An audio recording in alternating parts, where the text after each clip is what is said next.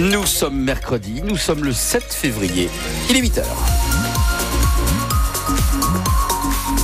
8 heures, les informations avec François Pelleret. Et qu'on se le dise, Fred, la journée sera humide. Oui, parce qu'il va pleuvoir par intermittence, le ciel va rester gris, les températures seront malgré tout d'un bon niveau, comptez une dizaine de degrés. À la une ce matin, François, le meurtre de Canfen ne sera jamais jugé. Après une journée de procès à la cour d'assises de la Moselle, l'accusé s'est suicidé.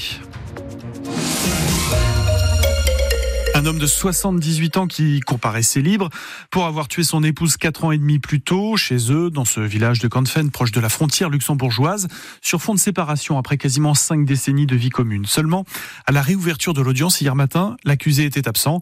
Les recherches n'ont pas duré longtemps. Un corps est repêché dans la Moselle à Thionville. Plus d'accusés, donc plus de poursuites, mais une nouvelle épreuve pour le fils unique du couple représenté par maître Ulysse Gobert. Il y a d'abord la stupeur de voir qu'il y a un couac dans le rouage du procès d'assises, l'absence de l'accusé. Puis au fur et à mesure, on envisage toutes les hypothèses puis de plus en plus la plus probable.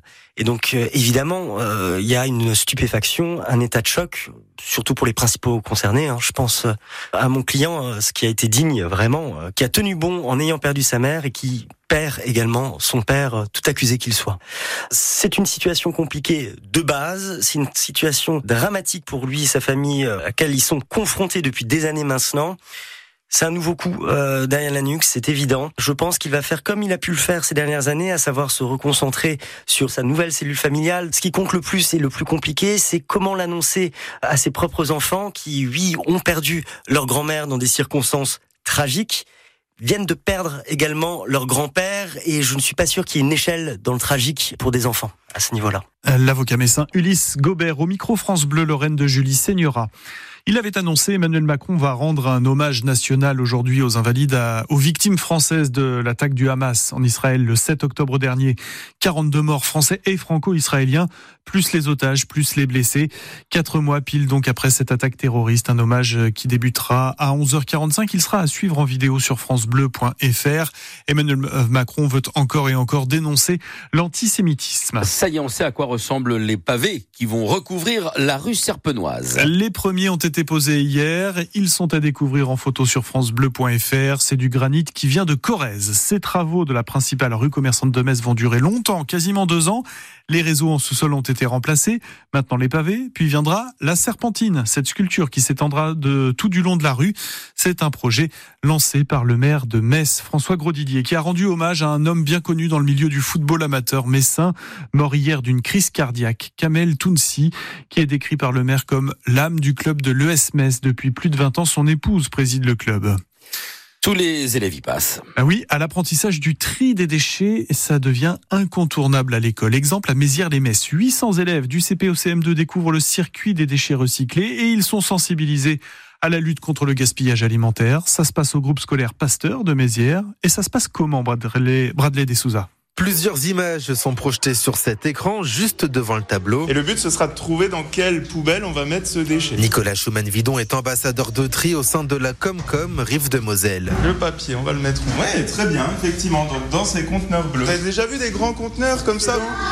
Face à lui, une vingtaine d'enfants en CP à qui il explique toutes les solutions de tri. Alors ensuite, on a une peau de banane. Non, ça s'appelle un composteur. En fait, on va fabriquer du compost et ensuite on va pouvoir jardiner avec. Très bien, merci. Cet homme, 6 ans, qui a trouvé cette réponse, il semble avoir compris la leçon du jour. Il faut trier les déchets. On les met dans un composteur, on les met dans les poubelles, mais surtout les plastiques, on va les mettre dans les poubelles parce qu'après on va les mettre dans des usines et on pourra refaire des bouteilles. Du tri des déchets au recyclage, ce n'est pas un hasard si c'est ce public très jeune qui est visé, explique Nicolas Schumann-Vidon. C'est les générations futures. On va pas se mentir, euh, il y a quand même beaucoup de progrès à faire. C'est les premiers concernés et que souvent en fait ils vont faire passer le message à leurs parents en rentrant chez eux. Un ambassadeur qui forme des futurs ambassadeurs du tri. Vous allez tout retenir Parfait. Ben, merci beaucoup les enfants. 800 enfants dans le secteur de Mézières-les-Messes seront sensibilisés au tri des déchets d'ici juin prochain. Un reportage signé Bradley de Souza pour France Bleu Lorraine. Une centaine d'étudiants lorrains se préparent cette semaine à la cyberguerre. Pas question d'affoler la population, mais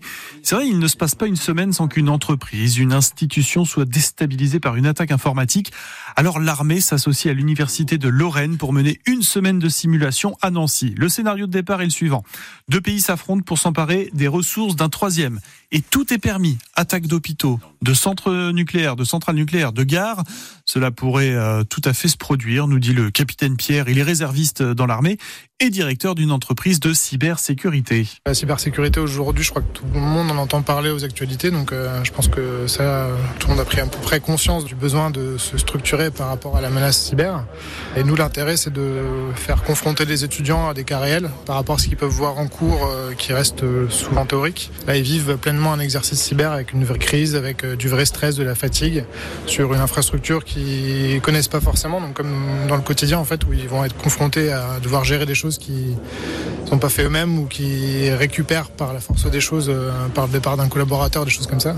Donc là, on les, fait un peu souffrir pendant trois jours avec des vraies attaques euh, plus ou moins avancées, plus ou moins élaborées, euh, sur lesquelles ils ont plus ou moins la main et sur lesquelles ils doivent trouver par eux-mêmes des solutions pour se défendre. C'est aussi un peu l'objectif de l'exercice, c'est de faire passer le message que c'est bien de se structurer avant de subir. Un propos recueilli par euh, Marie Roussel. Une euh, bonne nouvelle pour les lycéens d'Algrange à partir du, mois de mars. La ligne de bus S04 chez Citéline sera rétablie pour se rendre directement au lycée de Famec. C'était une demande des parents. Ils ont obtenu gain de cause lors d'une réunion publique hier soir.